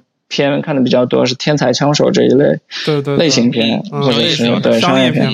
然后阿比查邦大家都听过，但是泰国人他本身他可能就啊，我从来没看过他片子。然后我就觉得政府的态度就是，对，就反正没有人去看。波浪，你爱提不提？对对对，是的。然后我记得我看到我看到某个某个媒体他写过，就是泰国一个官员，他他。讲话，他说是阿比查邦可能在国外拿了一个什么奖，然后那个泰国官员就说：“哎，其实你知道，我们泰国的观众很多都是就是，呃，观影水平不高的，或者是就他们他们去电影院，呃，就没没有人要去看阿比查邦，谁谁要去看阿比查邦，大家就想去电影院乐一乐就就结束了。然后我就觉得很可爱的一点 就是，这个官员他竟然知道，他他竟然。”觉得阿比查邦是是需要官员水平高才能看的这个，然后他他自己把这个东西讲出来了，但他他们就不管他了。我觉得，对我也觉得，因为他现在他现在还比较他还比较平静的生活在清迈呀，对不对？然后他跟政府是属于那种互相不打扰的状态，之前是这样子，嗯，但是可能现在可能情况情况可能会恶化一点，因为就是他。他最近那个新片嘛，就是叫《记忆》，那个片子其实是跟国内的那个制片环境不是很好的原因有关，所以他后来就没有在国内拍片，他《记忆》就搬到了哥伦比亚去，是吧？对，哥伦比亚去。啊，对，嗯嗯，所以我觉得，因为他觉得哥伦比亚的丛林跟泰国的丛林比较相似。当时那个，嗯当时那个纪念碑的二楼，对，二楼还是三楼，我不记得，就是有一个独立的空间是专门展示他为《记忆》这个片子拍摄而准备的一些呃影像的素材，就是他拍的照片。然后那些照片拍出来就是泰国的森林嘛，就我没有感觉到什么区别。有什么区别呢？对，就他去哪儿就把把那个地方拍成了泰国的丛林。对，从对对对泰国搬到了南美而已嘛。是的，是的，嗯，对，就这种感觉。对，嗯。然后这个其实是我们刚才说的阿比查邦的政治性的一个部分。说明政府这这个事情说明政府还是在悄悄管他的。对对对 对，其实可能不知道是什么方式，就是对对，可能只是说这个管的看起来不是那么激烈的对抗，它是一种比较温和的管法，就是。可能泰国本身整个国家比较佛系嘛，对对对，但但还是有禁忌的成分在。对，我也觉得是肯定有，肯定是有的，对吧？毕竟是一个有国王的国家，肯定还是有的。嗯，然后那个我们刚才其实，在聊天的过程中，就把阿比查邦作品的一些特点啊，以及它体现出来的一些主题的散点，其实都有介绍。然后，然后我们之前呃，王思王和奥斯卡都有重点推荐一部片嘛，就是关于。王思王推荐的两千年的这部《正午显影》和奥斯卡推荐的二零零六年的这部《恋爱症候群》，你们还有什么想要补充的吗？因为我们现在已经进入到了重点推荐单片的环节了。嗯，我们早就进入，就我们一直在推荐这两部。对对对对对啊，因为我们一开始的设定是先说它的主题什么，但是。我还觉得拿例子来举比较好。行，对，正好。那我正好就就这两部，对，讲场景。对对对，那正好就是因为我我就觉得之前是一个两千年的片子和一个两千零六年片子，嗯，我就正好沿着时间线，我就推荐一部二零一五年他最近的那一部《花梦墓园》嘛。嗯，对对。然后，那部我没看。对，《花梦墓园》，他的片子其实隐喻性、政治性还蛮强的，就是讲在一个。呃，一个农村，一个也是一个乡镇的一个一个学校里面，然后他们把学校改成了一个医院，然后在这医院里面呢，就躺着很多士兵，这些士兵都患了一种嗜睡症，就他们一直在沉睡中，他们醒不醒，就偶尔会醒过来，但醒了一段时间，立马又砰就倒在地上睡着了，就讲讲讲这样一个过程，对，这是一个一个非常奇幻的一个设定哈，然后但是这个奇幻的设定是政治性非常强的，然后。故事其实就是讲那个那个阿比查邦御用的那个女主角，呃，她她到这个医院里面去当一个一个志愿者，当一个护工，然后在照顾这个人的过程中，可能她会有一些对于对于自然啊，对于神明之间有一些更深的一些领悟吧。然后我我就直接因为沿着时间线嘛，就是将他最近的这部《幻梦墓园》跟他之前的片子可能会做一些一些比较。比较的话，我会觉得，其实在这部片子里面，它的隐喻是更加的明显的。比如说，奥斯卡之前他提到的关于国王带着士兵打仗的这个东西，那个国王是一个非常热爱战争的国王。然后它里面还会经常出现一些词语，比如说，我记得有一段是一个神明对着女主角说，那些士兵他是无法从这些伤痛中痊愈的。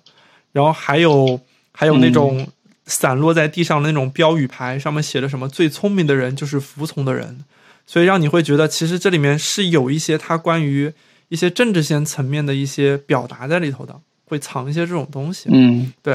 然后还有一些隐喻是属于那种我觉得比较有意思的，比如说，在他他给天空一个大特写的时候，突然那个天空上面突然出现了草履虫。在天空上飘，草履对，巨巨大的一巨大的一只草履虫在天空上飘。还有就是是是特效吗？那个东西？是特效，应该是吧？是特效，对。啊，就把两个把天空和草履虫游动的画面叠在一块儿了。对，然后还有还有一个我很喜欢的是，是他那个医院里面都装了那种 L 型的一种一种像霓虹灯一样的一个东西，然后一排。嗯，然后当那些就是管子，对管又是管子，然后当那些那些管子是呼吸机，就是帮防止那些睡着的士兵做噩梦的。然后当那些夜晚的时候，那些士兵躺在那些管子边上在睡觉的时候，他的画面突然就淡淡出淡入到了那个一个电影院里头，就是女主角去看电影的地方。嗯，结果那个电影院里面有一个有一个就是什么，就是下楼梯的地方，它有一个非常长的，也是那种霓虹灯管，所以。然后结果，然后结果他又弹了几个那种街道的画面，街道的画面也在闪着霓虹灯管的光。所以我我举这两个两个场景的目的是，就会觉得他在这两个场景，一个草履虫，一个灯管的这个画面里面，会让你对你所处的这个空间突然产生了一些更加虚幻的感受。就是你一直以为，嗯，这个世界是一个写实的，就是真的，因为是是在他的老家孔敬拍的嘛。是一个非常写实的一个泰国乡镇的一个场景，但是他突然把那种最大最大的天压缩成了草履虫的那种营养液，突然让你觉得你的天上是一个非常小的一个东西，然后你又是什么呢？就是会让你对你的空间产生一种特别特别。奇怪的一个一个一个感受哈，就是，嗯，对对，然后包括抽出来看，对，突然抽出来了，然后包括你的那个灯管突然在街道上也闪着，突然让你感觉到你你生存的这个现实的东西，又有一种感觉是在梦里的那种虚幻的感觉，所以我会觉得这个是我在看这部片子的时候印象比较深的一个一个隐喻层面的东西，然后还有一些东西是我印象比较深的是。呃，他这个片子其实是他所有片子里面装置性最强的，就是关于那个灯管，就是装置对，我觉得是跟他办多了展览有关系。他就在电影里面突然加入一样的拍个电影，对对对，他就在他的电影里面突然加入了很多非常刻意的服化道的元素了，就是有这种有这种装置摆在一个医院里面，就是，然后还有一个最后一个，我觉得这个片子跟之前比的一个。一个点是在于它的神秘主义的元素让我感觉更写实了，就是之前像奥斯卡说的，在恋爱症候群里面有那种管子抽抽烟的那种画面啊，然后包括不米叔叔里面有那种鬼魂从什么都没有突然冒出来的那种画面，但在这个片子里面有一段是女主角她去拜那个两个两个女神女神的神像。对，然后结果那个女主角在一个亭子里头吃荔枝的时候，吃龙眼的时候，那两个女神就突然就非常自然的走了进来，然后跟她坐在一块在那吃荔枝聊天。我就觉得她这种神秘主义的东西，就就用一种非常更加写实的方式去去表达。我觉得这个跟原来也是有一些不一样的地方。嗯嗯，主要是这些。嗯嗯，对。但你说到阿比查邦的话，我个人感觉还是。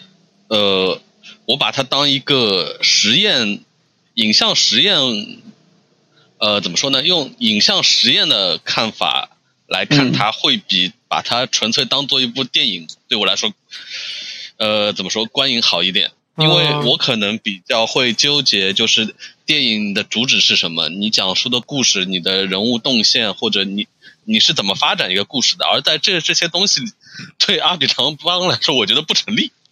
对，很多时候是不成立的。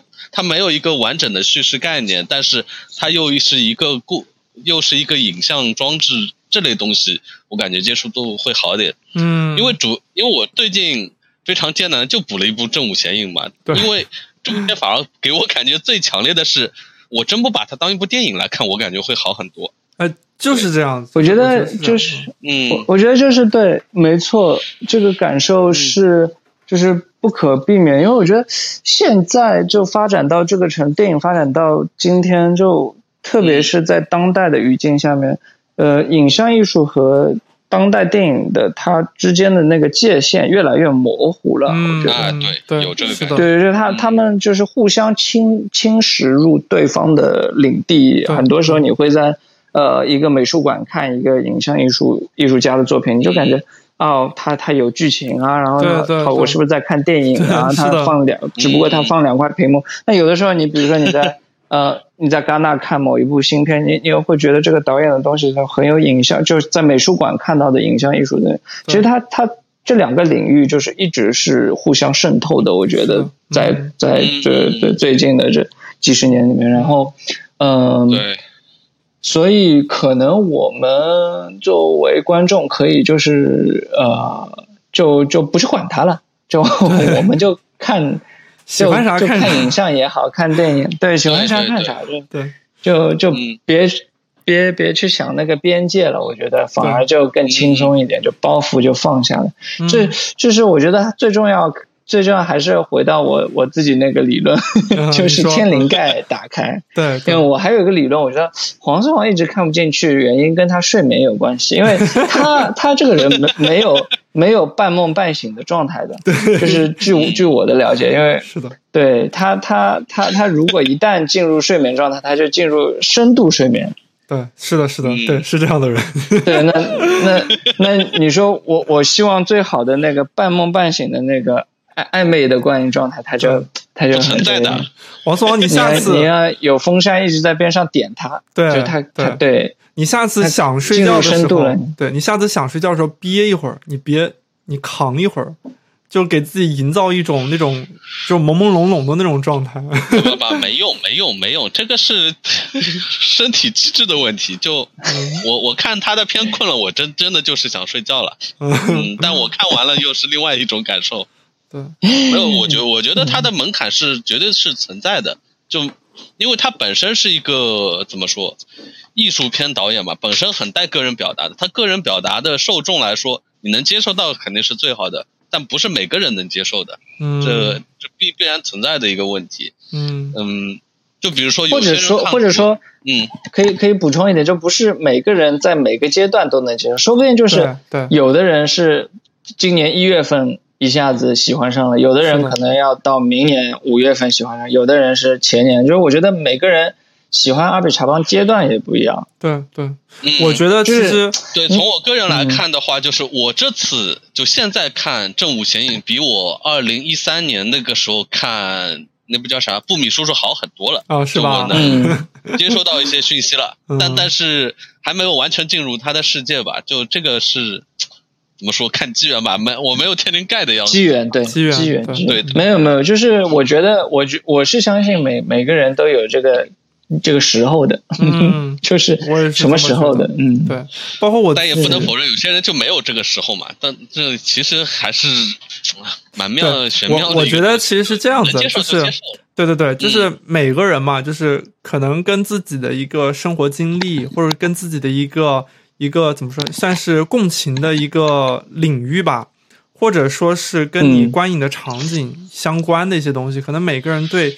不同的导演，他能产生共情的能力是不一样的。就是有的人，他可能确实他来不了阿比查邦这这一挂，但是他比如说他看西兰的电影，他会他会特别喜欢，或者看阿巴斯的电影，他会特别喜欢。但是可能，比如说对像我看阿那个谁，呃，那个库库斯托里卡，我就有点接受无能，我就会觉得乱糟糟的在干啥，就是。是黄思王最喜欢的导演。对，王思王原来经常给我推荐库斯图利卡的片子，我我每部片子我的看的时间都不超过二十分钟，你知道吗？我就觉得乱糟糟的。都跟我说阿比查邦呀。对，其实是代入下我好不好？对，其实是 其实是一样的，对吧？就是我看我看阿比查邦的片子，我就觉得哇，真的是一口吸到底。但是王思王可能就看了二十分钟睡着了。然后我看库斯图里卡的片子，就是看了二十分钟，我就想要我就想要换台。就是那种，嗯，对，不一样，每个人能带入的点都不一样，嗯，对。那风扇，下次我们聊库斯图里卡的时候，你看几部啊？嗯，看一部就太难了，我真的太难了，我 我真的 get 不到库斯图里卡的。你以为我容易吗？这五咸鱼对我来也很难，好吗？那样到今年冬天，呃，黄色王快过生日的时候，对吧？啊，对对对对，你可以挑，他就掌握主动权了。库斯图利卡，对，嗯，对，是的，你给我看。嗯，这这有仇必报，对，必须的。那好在库斯蒂那个片子不多吧？不多不多。嗯，不用，就就就看几部经典的。嗯，是吧，风扇？啊，我没有答应好，这话我不能接。对，哎，然后到时候再说。呃，我们刚才推荐的几个重点片子之外，你们有有想聊的片子吗？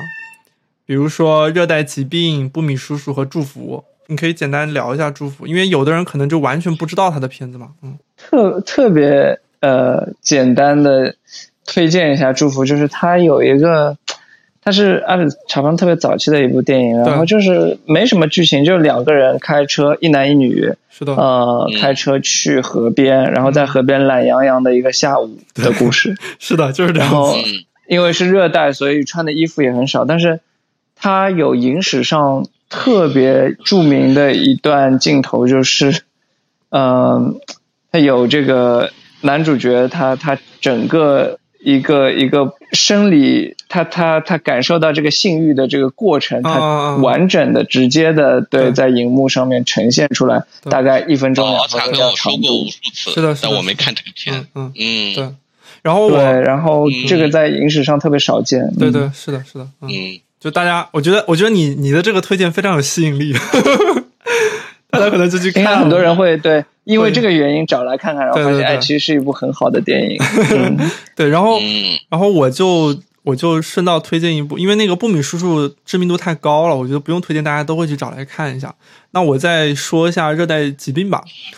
对，热带疾病它其实也有一点类似哈，类似那个那个恋爱症候群，因为它也是分两段的，但是它这两段跟恋爱症候群表达的东西不一样。也就是说，热带疾病它前半部分讲的是两个少年之间互生情愫，然后到了后半部分，然后有一个少年，因为他们当时讲了一个，也是一个神话故事，就是讲一个一个男人，他他变他他什么，应该算是被虎灵给感染了，就是他被老虎占据了躯体，然后到了后半段的故事，就是讲其中一个少年，他到丛林中去寻找这个虎灵，然后是讲这么一个故事。所以，我我一开始很喜欢这个这个故事的原因，是因为它的这个奇幻的一个设定，就是说，真的就是到后半部分是有一个男的，他是全裸的，像一头老虎一样的跑在跑在丛林之中，然后然后他也呈现出了非常自然的一个情感的一个状态，以及泰国民间的一个生活的一个状态，所以我觉得我还是比较推荐的。它结尾我也很喜欢，我我我我就不剧透了，反正结尾我觉得也蛮有意思的啊。关于关于一个一个人和一个老虎，里面会涉及到征服与被征服，然后又会有很多奇幻和神秘自和神秘自然的一些元素。嗯嗯，对，嗯。然后最后我想要简单提一下那个二零零三年的那部《铁鸡蝶网种情花》。对，一直一直没有找到。对对对，在哪里能看这部电影？对这个片子，我觉得应该可以不用看了，因为它的。他的创作背景什么？我很想看呀，风扇。对对，他这个是一个 cut 片，对。嗯，他他是讲一个一个男的，然后他只要一变成女装，就变成了一个超级英雄，力大无穷。哇，女装大佬。对，他是一个女装大佬的超英片，所以。这个片子是你把资源发给我，风扇。然后他是，我觉得黄可能会是黄双最喜欢的一部 阿比查邦，有这个潜力，有可能，有可能。我对啊，我听这个介绍我就有兴趣了呀。其他看他的喜剧啥呀，不想看。对，然后它的类型片的元素也非常突出，故事也是非常的、非常的什么，就是容易理解啊。对。然后他当时是因为偏午夜场 B 级片的那种，对对对，有点那种感觉，嗯，有点乱来的那种。是之前他发给我，他那个制片公司遭遇了那个资金的困难，所以他才要拍这个片子，所以算是资金问题导致的。嗯嗯嗯。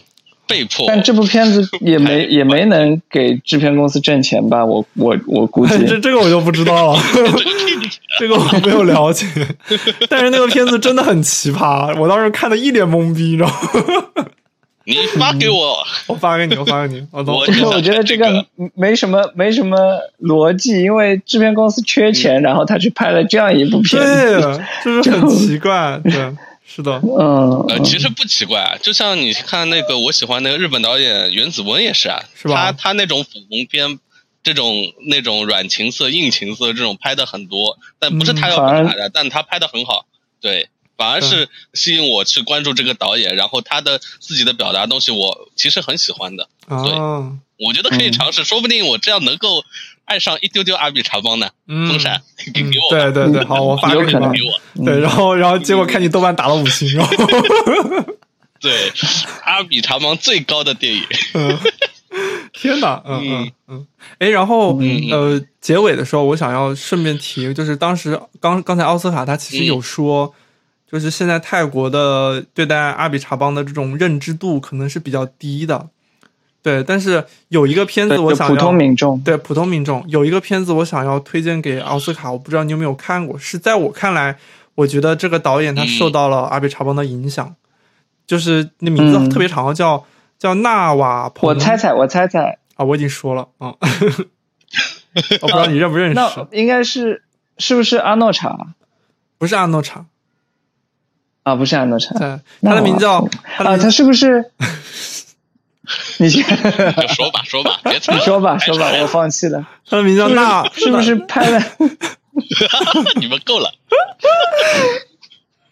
拍啥？拍啥？你说吧，风扇。嗯，我完全放弃了，完全放弃了。好，那我说了。嗯，就是他名叫纳瓦彭坦荣瓜塔纳里。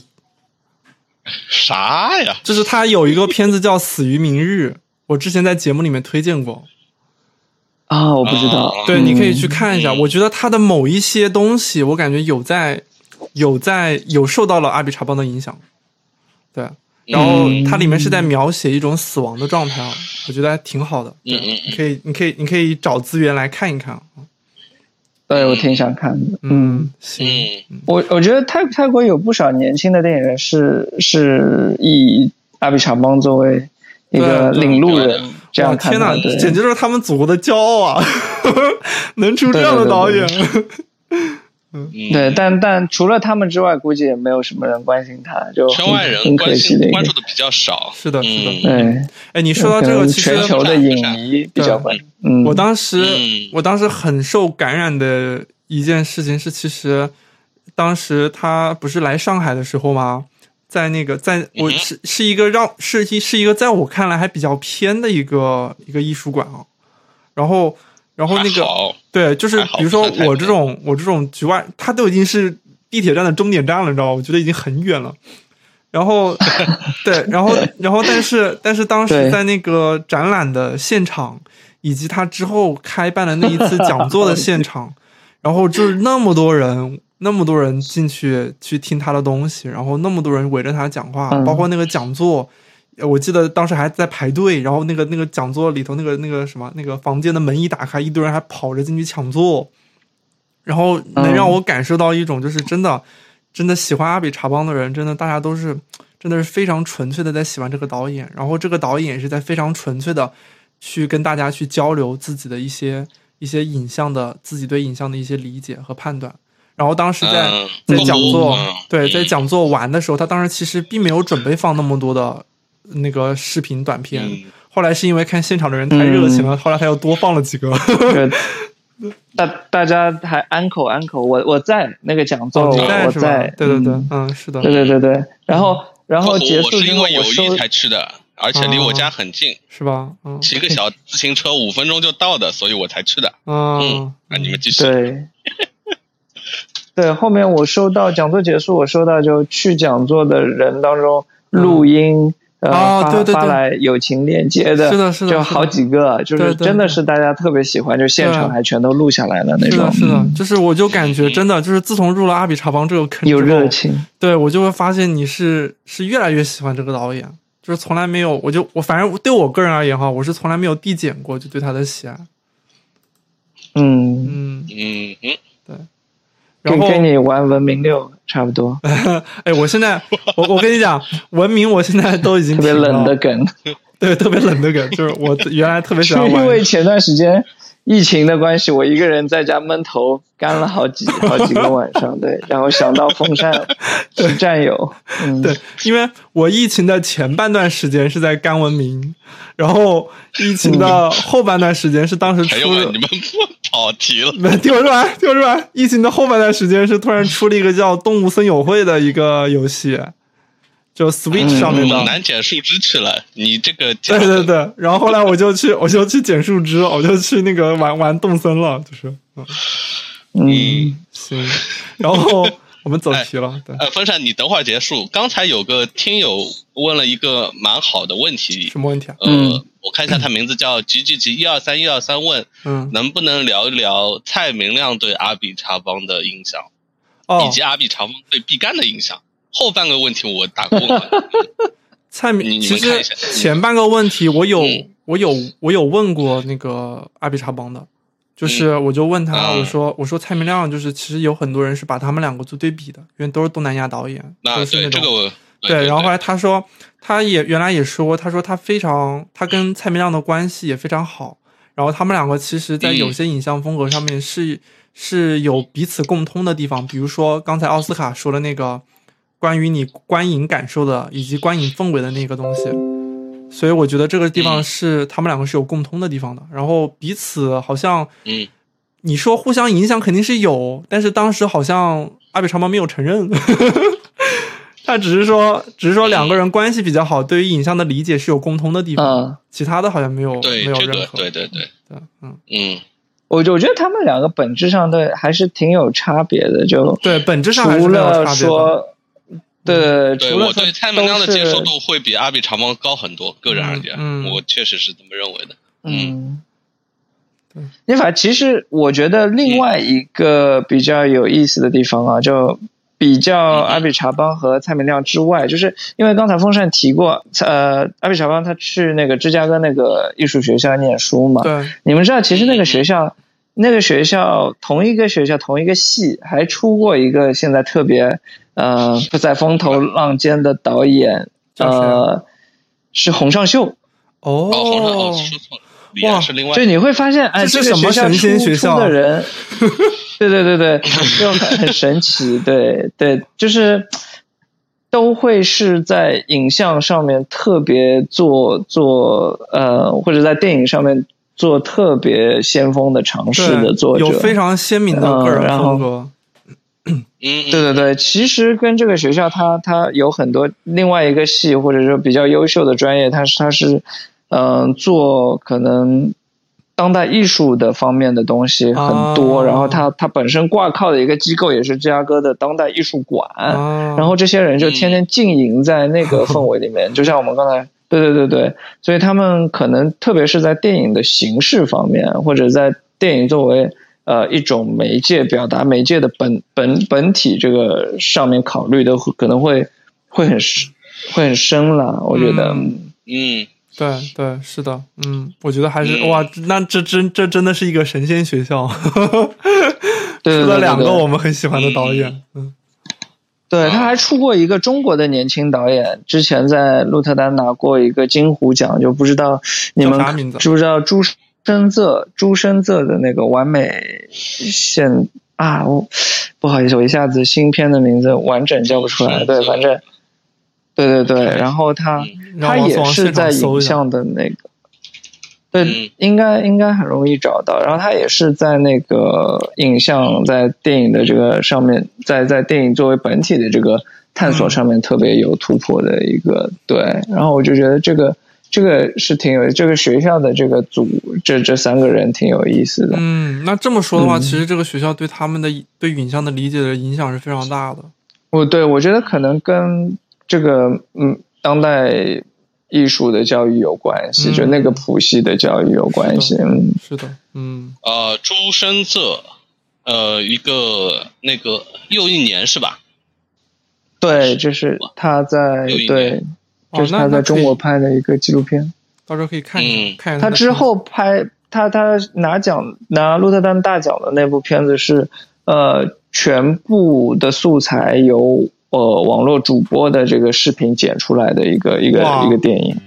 哦，那这么叫感觉很先锋。完美现在时，对，完美现在时，对。你说的我来兴趣了，这个可以看一下，全部主播剪出来的，嗯。朱生泽有他的豆瓣页面，我发到那个下面。嗯，可以可以。然后仄的仄，对对对。然后我们今天的那个呃阿比长猫的节目，我感觉已经收尾了。对，然后对，然后我们接下来就期待他的新片吧，就是《记忆》，蒂尔达斯温顿主演，三十三十五毫米胶片拍的这个新片，什么时候会出啊？应该快了，因为。因为是这样，就是今年一月份的时候，当时那个日本那个 NHK 电视台去采访那个阿比查邦，嗯，就是网上可以看到他们的采访视频哈。然后当时一月份的时候，阿比查邦那个时候正在清迈办一个当地的又是一个艺术展，办展的时候，当时那个 记忆的时间办展，对，就是一直在花时间办展。当时那个记忆的那些什么剪辑啊，什么他的那些助理啊，什么这都在现场。所以他们都在那说说这个已经在后期制作了什么什么这样，所以我觉得应该快了。等到时候，等到时候这个节目期待一下，对，期待一下。等到时候这个节目，哦，不是不是这个节目，他那个电影上映的时候，我们看有没有机会可以再聊一期。又来啊！对，又来，我操我操要疯了，又要来了。嗯嗯，好的，好的，我我会陪你登山。对对，好的好的，靠你了，真的靠你了。OK，我好难啊，这一期累死了。嗯，行，好吧，那我们我们今天的节目就差不多到这喽。然后各位听众朋友们，如果你们喜欢我们的节目呢，也可以微信添加我们的小助手，不是公众号，是添加好友，账号是贝壳电台的对全拼，贝壳电台的全拼加零零一，就让小助手将你拉到群里面来，然后随时及时的可以知道我们对我们的节目的一些动态、聊天、直播的信息。是的，是的，嗯。那感谢大家收听我们本期的贝壳电台，我是风扇。我是王思王，我是奥斯卡，我们下期再见，拜拜。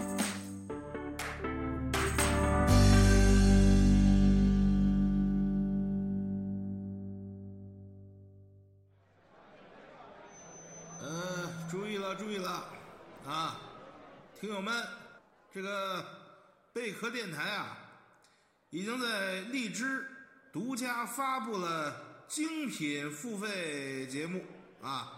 内容我听了，都很好嘛，啊，呃，希望同志们呢积极响应号召，努力追求进步，贝壳永远和大家手牵手，心连心。